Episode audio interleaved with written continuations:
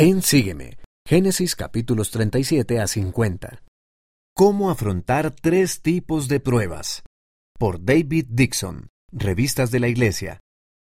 La vida presenta muchos desafíos diferentes, pero acudir a Dios siempre es la respuesta. José de Egipto podría haber hecho muchas preguntas sobre la manera en que se desarrollaba su vida. Este mes estudiarás su vida, pero aquí tienes un breve resumen de lo que ocurrió. Sus hermanos lo vendieron como esclavo. Como esclavo, fue acusado injustamente de intentar seducir a la esposa de su amo.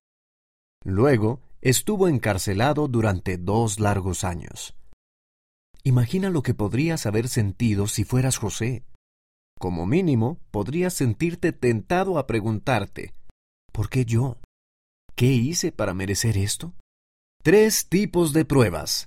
El elder Neil A. Maxwell, del Quórum de los Doce Apóstoles, en una ocasión enseñó sobre tres tipos diferentes de pruebas que podríamos afrontar en esta vida. Tipo 1. Pruebas que provienen de nuestros propios pecados o errores. Tipo 2.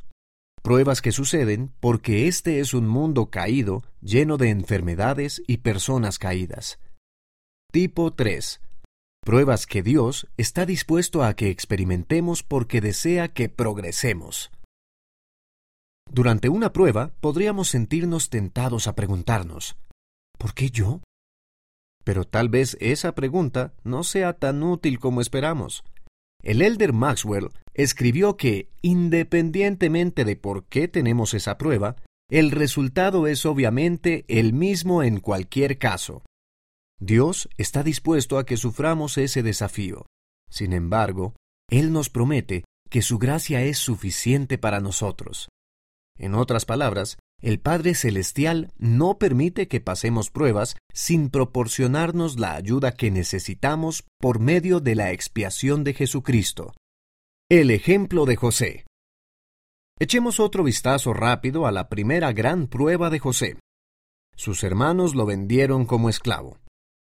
¿Fue esta una prueba de tipo 1? ¿Se buscó esto, José? Pues no. Compartió de manera inocente un par de sus sueños proféticos con respecto a sus hermanos mayores, y esos sueños revelaron que algún día él llegaría a ser su líder. Por supuesto, a sus hermanos mayores no les gustó escuchar eso. De hecho, le aborrecieron aún más a causa de sus sueños.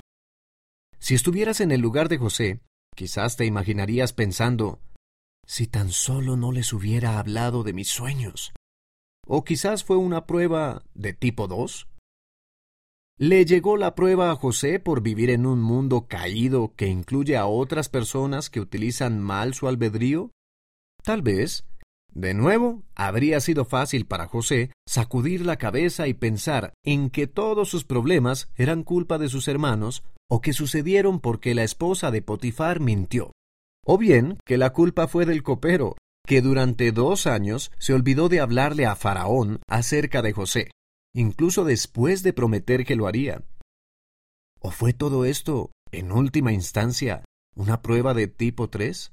En otras palabras, ¿permitió Dios que José experimentara esas cosas para ayudarlo a progresar? En cuanto a esta pregunta, el mismo José sintió que, al menos en parte, la respuesta era que sí. Cuando finalmente volvió a encontrarse con sus hermanos, dijo, Ahora pues, no os entristezcáis, ni os pese haberme vendido acá, porque para preservación de vida me envió Dios delante de vosotros. Recuerda que vendieron a José como esclavo cuando tenía diecisiete años, y que tenía treinta años cuando compareció ante Faraón para interpretar los sueños que al final lo liberaron. En total, trece años, o casi la mitad de su vida hasta ese momento, en los que José perdió su libertad sin culpa alguna por su parte. Sin embargo, tenía fe en que lo envió Dios para preservar la vida. Sin importar de dónde proviniera la prueba, José sabía, en definitiva, que Dios tenía un propósito. Eso era suficiente para Él y puede ser suficiente para nosotros. Tus pruebas. Podemos malgastar enormes cantidades de energía dándole vueltas al pasado y quizás pensemos, ¿por qué hice aquello? O si tan solo tal y cual no me hubiera engañado. Sin embargo, si te obsesionas con los y si hubiera y podría haber sido, lo único que conseguirás es angustiarte al pensar en por qué o cómo llega a tu vida una prueba. En definitiva, la paz y la fortaleza se encuentran al venir a Cristo y confiar en Él, como lo hizo José de Egipto. Si hacemos esto, todas nuestras pruebas pueden convertirse en el tipo de pruebas que nos ayudan a acercarnos más a Dios y a llegar a ser más semejantes a Él.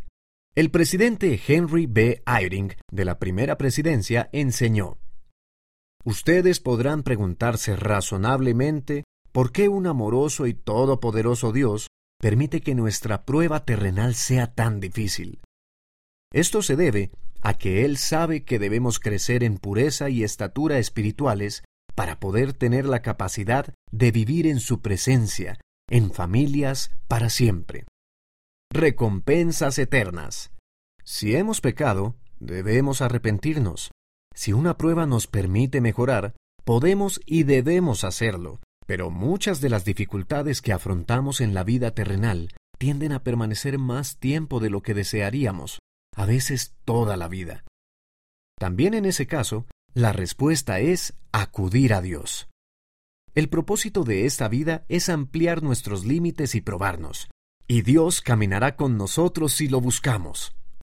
El elder Dale G. Renland, del Quórum de los Doce Apóstoles, enseñó, Su fe en el Padre Celestial y en Jesucristo se verá recompensada con más de lo que puedan imaginarse. Toda injusticia, especialmente las injusticias exasperantes, será consagrada para el provecho de ustedes. ¿Fue justo que José pasara por todo eso? No, pero gracias a que pasó por ello, pudo salvar la vida de naciones enteras, incluida su propia familia. Tal vez estés viviendo tus propias pruebas, similares a las de José, y quizás no veas el propósito o el final. Simplemente recuerda que la gracia de Dios es suficiente. Acude a Él, y Él obrará maravillas en tu vida.